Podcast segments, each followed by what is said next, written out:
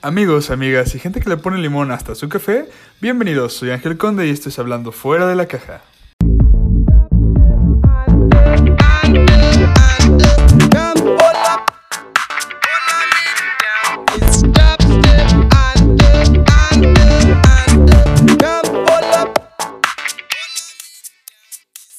Y bueno, quiero comenzar agradeciéndole a cada uno de ustedes su apoyo en este proyecto, por escucharme, por creer en ello y por mandarme todos sus consejos, comentarios y aportaciones.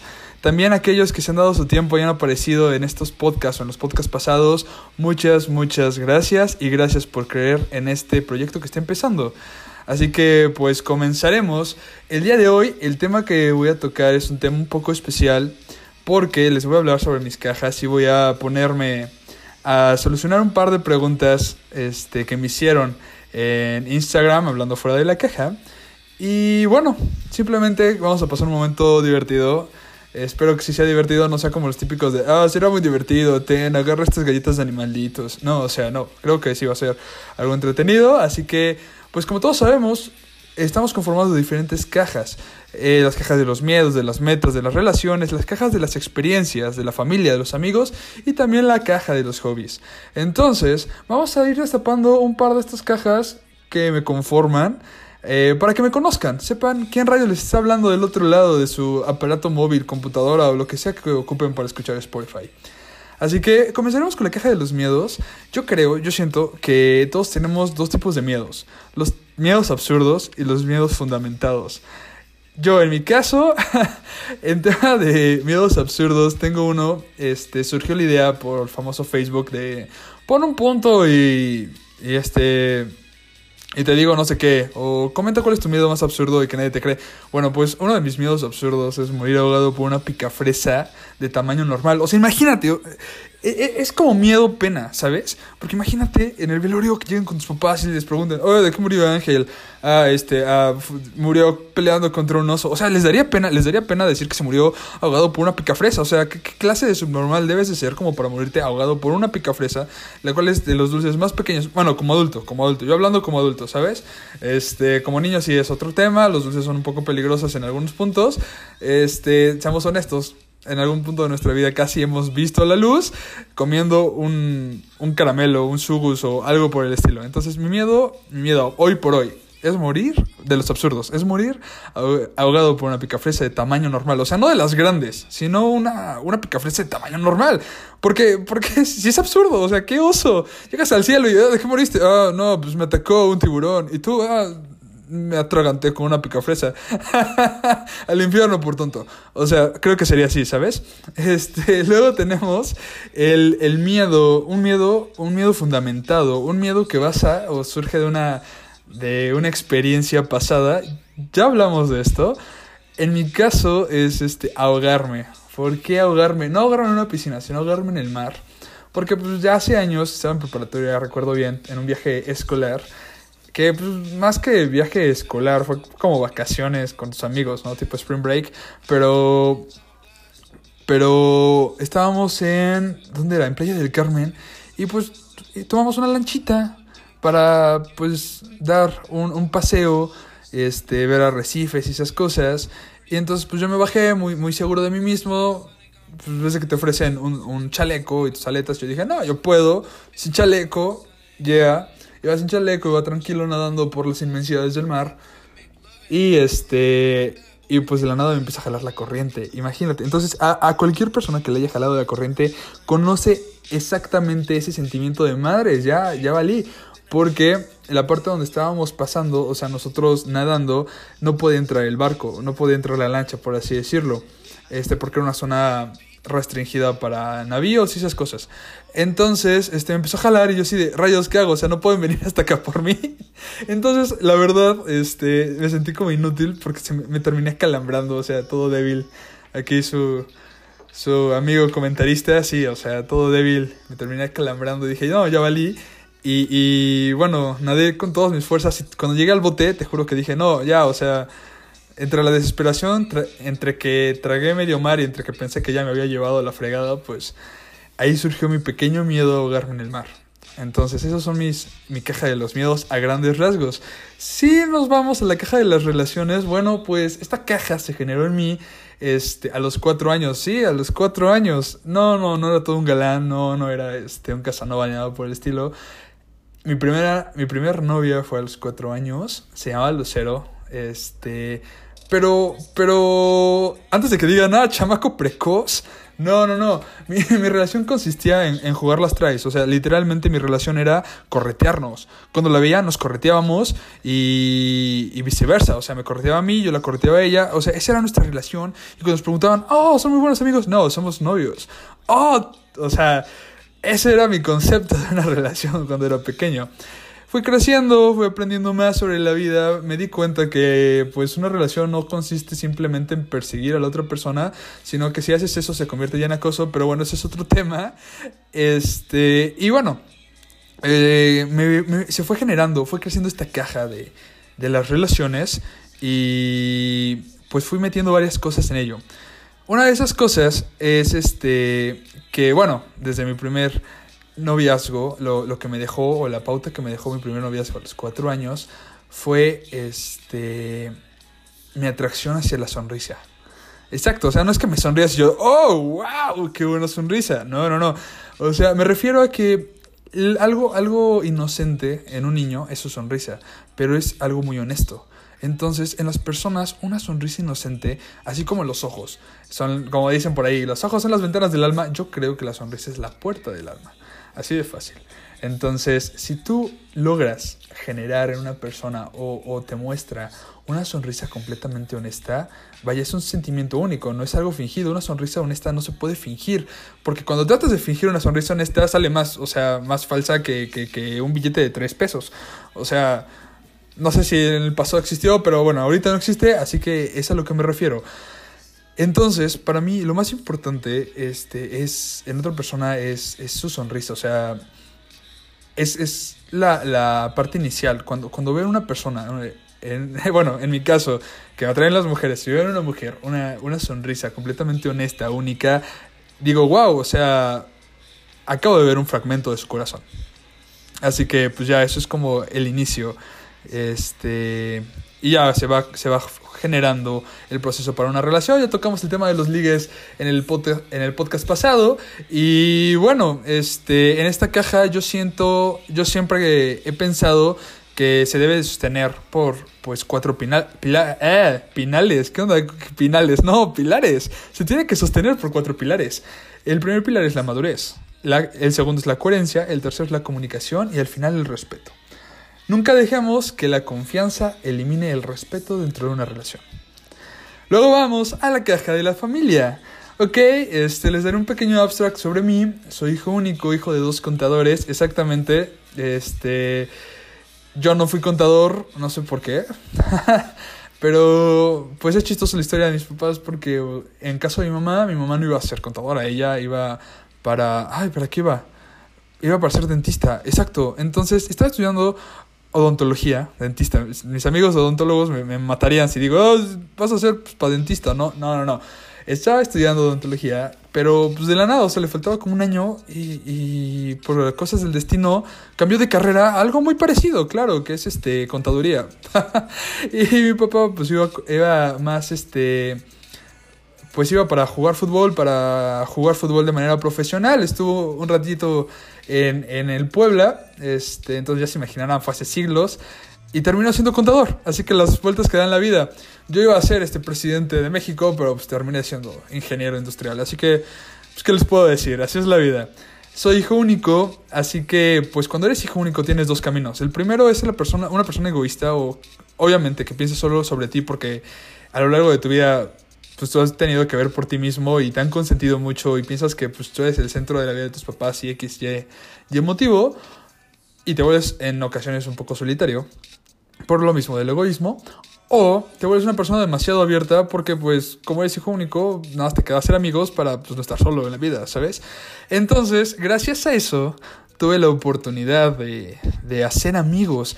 Esto es toda una pauta, es toda una pauta a este, la siguiente caja de las que le voy a hablar. Pero para terminar la caja de la familia, pues ya este, soy parte de un ejército pequeño de primos que son alrededor de unos 30 primos, contando los de mis papás y mi mamá. O sea, de mi mamá son como unos 13. No, más, son 15, 16. Y por parte de mi papá son como 7, 8. Perdón por los números, o sea, esto es muy rápido, pero pero pues, sí, somos como un mini ejército, así que sí la armamos para los golpes. No, no es cierto. O sea, son, es de edad variada, así que pues, tenemos niños todavía como de 6 años y también ya este, profesionistas que ya están casados y ya van en doctorado. Un saludo a todos mis primos, si es que lo están escuchando, si no lo están escuchando, pues ustedes se lo pierden. Y, este, y bueno, ya pasamos a la siguiente caja. Como les comentaba, ser hijo único te deja, te deja pues, la necesidad de ir más allá, de, de salir de tus cajas, de salir de tus propias restricciones y intentar, intentar este, pues, hacer amigos.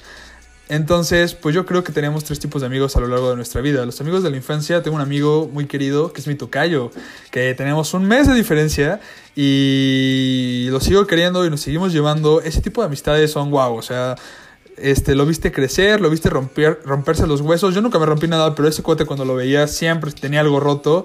Tocayo, un saludo, un abrazo enorme. Y luego tenemos a los amigos del desmadre, sí, los que conoces en una peda, en una fiesta, en unos 15 años, bautizo o en una reunión. Esos amigos son muy muy buena onda porque comienzan como amigos del desmadre y algunos terminan siendo amigos pues cercanos. Tengo un amigo que se llama Luis, no puedo decir su apellido, porque pues ya es una marca registrada ese cuate. o algo parecido, no tengo, no tengo idea. Este, a ese cuate lo estimo demasiado, lo conocí este, en ciertas circunstancias y nos volvimos amigos. No estamos completamente en contacto cada rato, pero sé que cuenta conmigo y yo cuento con él. Así que ya tenemos este, esas, esas amistades que salen de un desmadre. Y luego vienen los amigos que vienen de la universidad o de la prepa, no sé su caso, pero tengo varios amigos que hice en la universidad que estimo demasiado. Uno, bueno, un par de ellos ya aparecieron en los podcasts este, pasados. Y yo creo que la universidad es una etapa de madurez, una etapa de transición donde estás pues formando este, uno de tus pilares, o sea, uno de tus pilares personales. Entonces, este, en esa formación de pilares personales, por así decirlo, surgen muy buenas amistades. Obviamente tenemos conocidos, los famosos que, ah, sí, lo conozco, pero que no son tus amigos. Y pues ya, o sea, es muy importante, eh, paréntesis, es muy importante saber diferenciar este, un amigo de un conocido. Un amigo es aquel que puede estar ahí cuando lo que bueno, va a estar ahí cuando lo necesitas de manera incondicional, no va a pedir nada a cambio y va a buscar tu bienestar. Y un conocido es alguien que sabe quién eres, sabe cómo te llamas y en ocasiones te puede ayudar, pero, pero pues queda como esa pequeña deuda, ¿sabes? Como ese te debo un favor.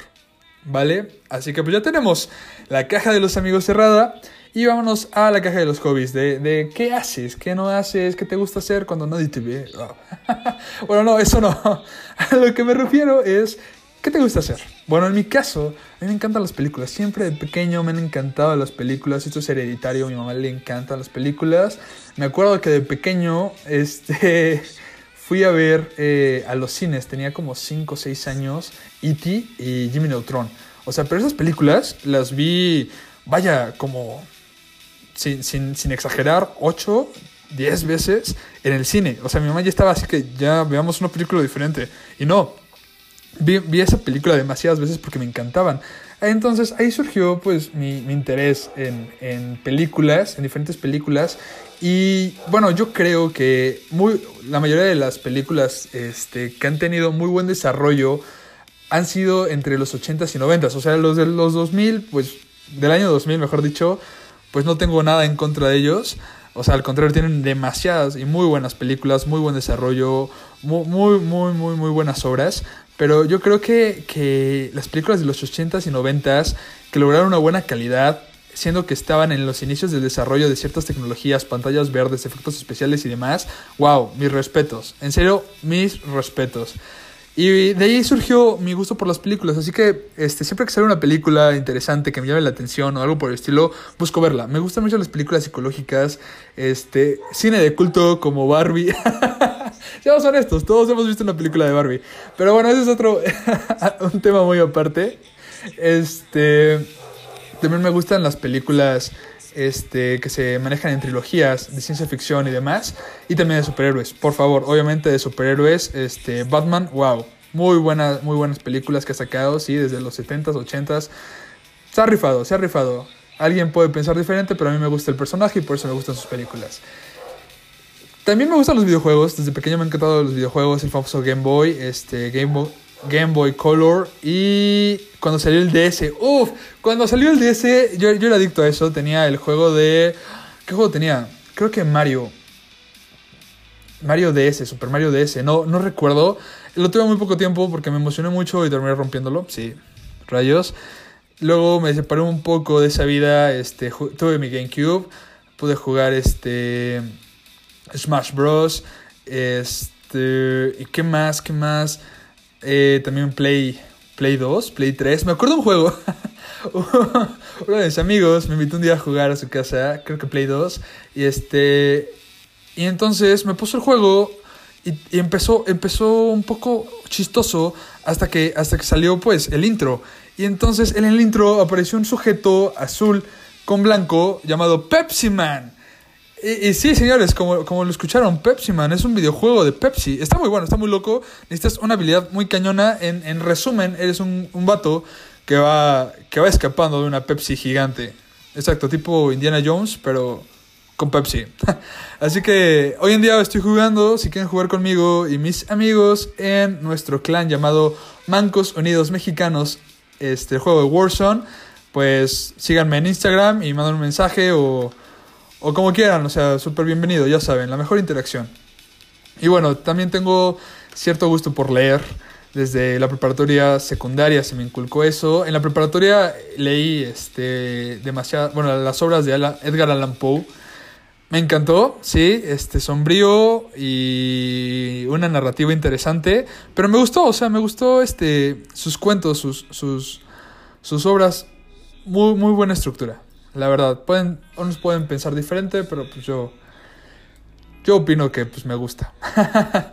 y este pues de pequeño eh, las obras que más me pegaron, pegaron es decir, son las de las crónicas de Narnia, que bueno, todos hemos leído Harry Potter, Crónicas de Narnia o yo que sé, los Juegos del Hambre. En mis tiempos pues fueron este, las Crónicas de Narnia, muy buen libro, una obra que dejó demasiado en mí y bueno, hasta el momento me sigue encantando. Mm, pues ya, o sea, podemos cerrar con me encanta me encanta este descubrir música nueva. Este, siempre, siempre, siempre cuando me proponen o me sugieren una canción o un estilo de música, me doy la oportunidad de escucharlo y de ahí ha surgido o de ahí ha crecido pues mi playlist, ¿saben? Y bueno, pues, pues ya eso es todo en temas de mis cajas. Ahora vamos con las preguntas. Vamos a resolver varias preguntas, o sea, me hicieron demasiadas preguntas, unas un poco bizarras. Y comenzaremos con una interesante, que es la pregunta más larga, creo yo. Tuve apenas una discusión con una amiga sobre el arco iris porque ella dice que el arco iris surge de la Tierra, o sea, que, que, tiene un inicio en la Tierra y tiene un fin en la Tierra. Y yo le digo, no, el arco iris no es así, el arco iris es un, es un anillo. Claro que sí, el arco iris es un anillo, se puede ver, o sea, en una altura, si vas en avión, si vas en helicóptero, puedes, creo que si vas en helicóptero, si vas en avión tal vez no, por las capas, bueno, eso es un tema muy aparte, pero el arco iris como tal es un anillo. Que nosotros solo podemos ver este anillo este, una, una fracción de este anillo es muy diferente. Este, ¿Cómo se realiza o cómo se genera un arco iris? Bueno, pues, a grandes rasgos, para empezar, para poder visualizar un, este, un arco iris necesitas estar a 40 grados de, o sea, estás a 60, 30, 90 y así, no lo puedes ver por el tema de la refracción y la difracción. Este, en pocas palabras, se debe a la difracción en las gotas de agua de la lluvia o de la brisa puede ser en algunos casos y se genera una descomposición de la luz. Entonces cuando se, se descompone, hablando siendo muy, muy generales, se generan estos colores y pues ya se puede observar el, el, el arco iris. También existe el arco iris primario y el arco iris secundario. Eso depende mucho de tu posición, la posición este, de, de la, pues del arco iris, tu posición este, personal, o sea, dónde estás ubicado en el planeta y, y qué puedes ver y también sobre la temperatura. No voy a profundizar en esto, pero a grandes rasgos así funciona este tema. Así que, pregunta solucionada. Ahora vamos con la segunda, que es, ¿cuál ha sido la mejor etapa de tu vida sin contar la niñez? sin contar la niñez, yo creo que la mejor etapa de mi vida ha sido la universidad. En la universidad, pues descubrí varias cosas, probé varias cosas nuevas. O sea, sí, o sea, el probé varias cosas nuevas es, hey, probé varias cosas nuevas. No, oh, sí, probé varias cosas nuevas. No, no, no. Probé varias cosas nuevas en tema de experiencias. Me atreví a hacer varias cosas que tenía ganas de hacer y resultó demasiado bien, ¿saben? Entonces, yo creo que una de mis mejores etapas, o la mejor etapa de mi vida hasta el momento, sin contar la niñez, es la universidad. ¿Cómo percibo mi vida, mi entorno, mis amigos, mi familia? Y yo, bueno, esa es una pregunta un poco existencialista. Ah, yo soy un ser biopsicosocial trascendente, entonces yo percibo, pues, a los demás como seres racionales, miembros de la sociedad en la que me encuentro. Y bueno, no quiero profundizar más en eso, no sé si te, si te referías a eso, pero bueno, no, eso de percibir es, es algo complejo, ¿sabes? Pero pues todo lo que me conforma, todos los que están a mi alrededor, tienen un cariño, bueno, les tengo un cariño enorme porque forman parte de mi vida, forman parte de mis experiencias y vaya, ellos han puesto un granito de arena para conformar lo que soy hoy en día. Eh, la, tercera, cuenta la historia de Tony Stark. Ok, la mayoría de los que ya, este, perdón, la mayoría de los que han escuchado este podcast son mis amigos, conocen este, esta historia. Para los que no, lo resumo en dos minutos. Tony Stark es un vato que me bajó la novia hace tiempo. ¿Y por qué Tony Stark? Bueno, pues porque el güey tiene, el, el güey, el señor respetable, tiene en su perfil y así pues, la foto de Tony Stark. Y creo que se siente identificado con él. Supongo. Así que amigos, si estás escuchando esto, pues qué padre, felicidades, qué bueno que te gusta Tony Stark. Qué lástima que falleció en en, este, en la última película de Marvel. Pero pues sí, o sea, mis amigos me, me echaron mucha carrilla, me estuvieron fastidiando mucho tiempo con Tony Stark. Entonces eh, eso es a lo que se refieren con la historia de Tony Stark. Si tienen alguna duda sobre el tema, no lo voy a responder. No, sí, sí lo puedo responder más adelante, pero, pero será en otra ocasión, ¿vale? Entonces, vamos con la siguiente pregunta. Si pudieras viajar en el tiempo evitar que hicieras algo, ¿lo harías? Hashtag Dark.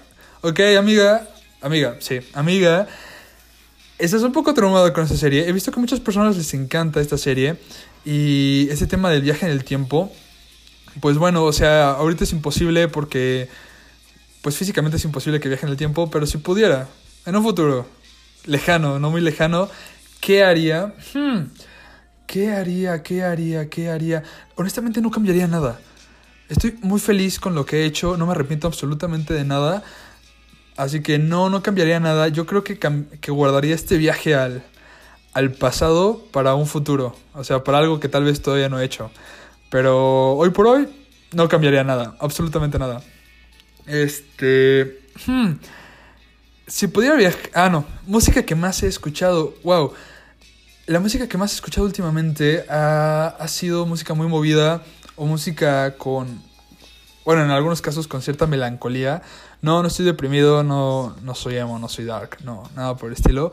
Pero he, profundizado en algunos géneros y, y, vaya, o sea, yo les recomiendo que en esta cuarentena se den esa oportunidad porque pues ya hay un punto donde nos cansamos de escuchar siempre lo mismo, ¿saben? Entonces, en mi caso, yo he, pues, como les comenté, pues me he dado la oportunidad de, de escuchar música nueva, canciones nuevas. Hay una banda un grupo llamado Videoclub. Este es música francesa, si no mal recuerdo. O sea, si mi francés no me falla, no sé francés, pero yo creo que son franceses. Tienen muy buenas canciones, muy buenas. Me ha gustado. Así que recomendado, recomendado. Este, me he puesto a escuchar podcast, así que no cuenta como música, pero pues es algo, ¿no? Luego vienen preguntas muy, muy, muy locas. que me preguntan, ¿qué fue primero, el huevo o la gallina? Mira, principalmente yo creo que fue la gallina. Porque la vida empezó de un ser vivo. O sea, la vida, vaya. O sea, lo que conocemos hoy en día, las especies comenzaron de evolución de seres vivos, no de huevos. O sea, no es como que ¡pum! apareció un huevo de la nada. No. Comenzó de un ser vivo que este, procreó y, y su método de procreación se paró fue un huevo. Entonces yo digo que primero fue el hue el, el, la gallina y luego fue el huevo. Sí, exactamente. Así que ¡pum! Uno de los grandes misterios de, de la humanidad acaba de ser resuelto. La gallina fue primero que el huevo. Luego, si entierras a una persona en el fondo del mar, ¿de qué muere? ¿Ahogado o por asfixia? Ok, es muy lógico, mira. Yo digo que es ahogado. Porque pues bajarlo a la profundidad, o sea, el, tiempo para bajar hasta, hasta el fondo del mar, donde, donde hay tierra, donde puedes enterrarlo, este, pasa de, de, un minuto, dos. Entonces, una persona promedio puede aguantar la respiración un minuto y medio. O sea, yo quién sabe, pero entre que lo bajas y no lo bajas, ya se te murió ahogado. ¿Sabes? Entonces ya estaría ahogado. Pero, si, si estás medio, pues, con ciertos trastornos y loco, pues puedes ponerle un, un traje de buzo y obligarlo a cavar su propia tumba. Exacto.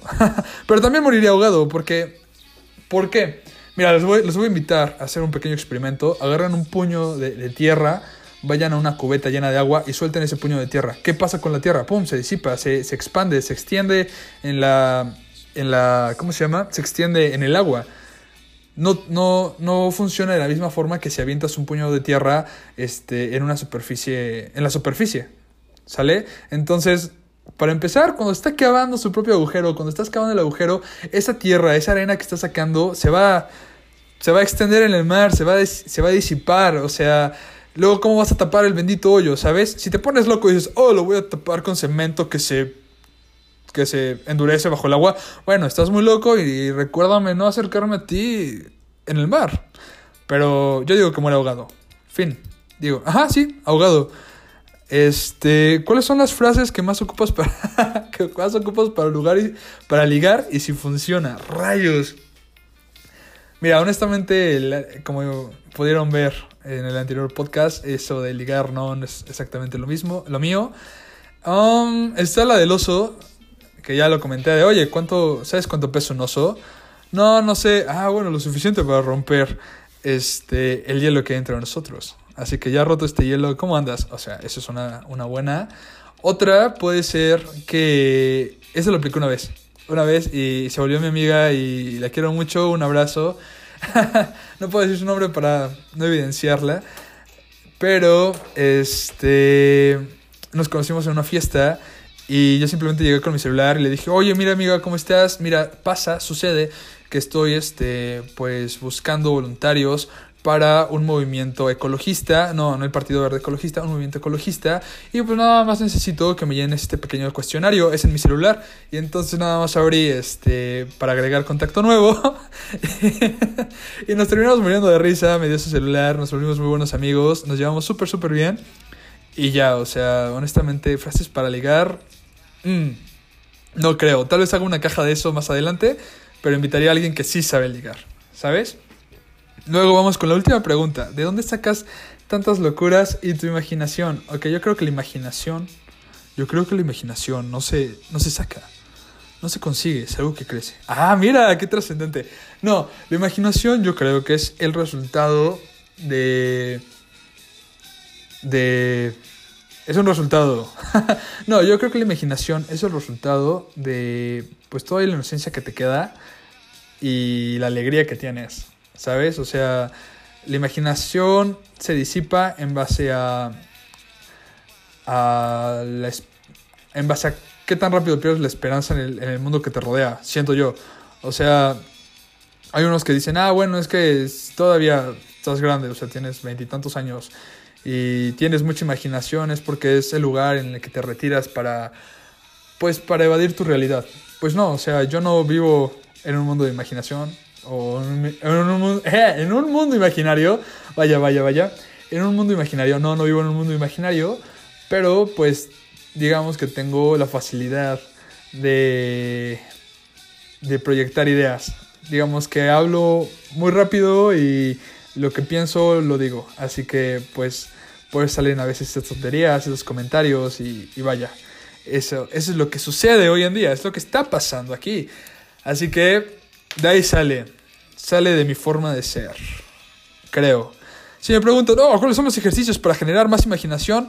Um, no lo sé, no lo sé. Honestamente, no lo sé. Y si crees que tienes mucha imaginación porque fumas esa cosa y ves dinosaurios voladores color rosa, Vaya, no sé qué decirte, pero por favor déjalo, te puede hacer mucho mal más adelante. Así que amigos, amigas, gracias por escucharme en este capítulo. Estoy muy agradecido con ustedes. Esperen el próximo capítulo del próximo sábado, muchos próximos, ya lo sé. Pero nos vemos el próximo sábado. Un fuerte abrazo y esto fue Hablando fuera de la caja. Chao.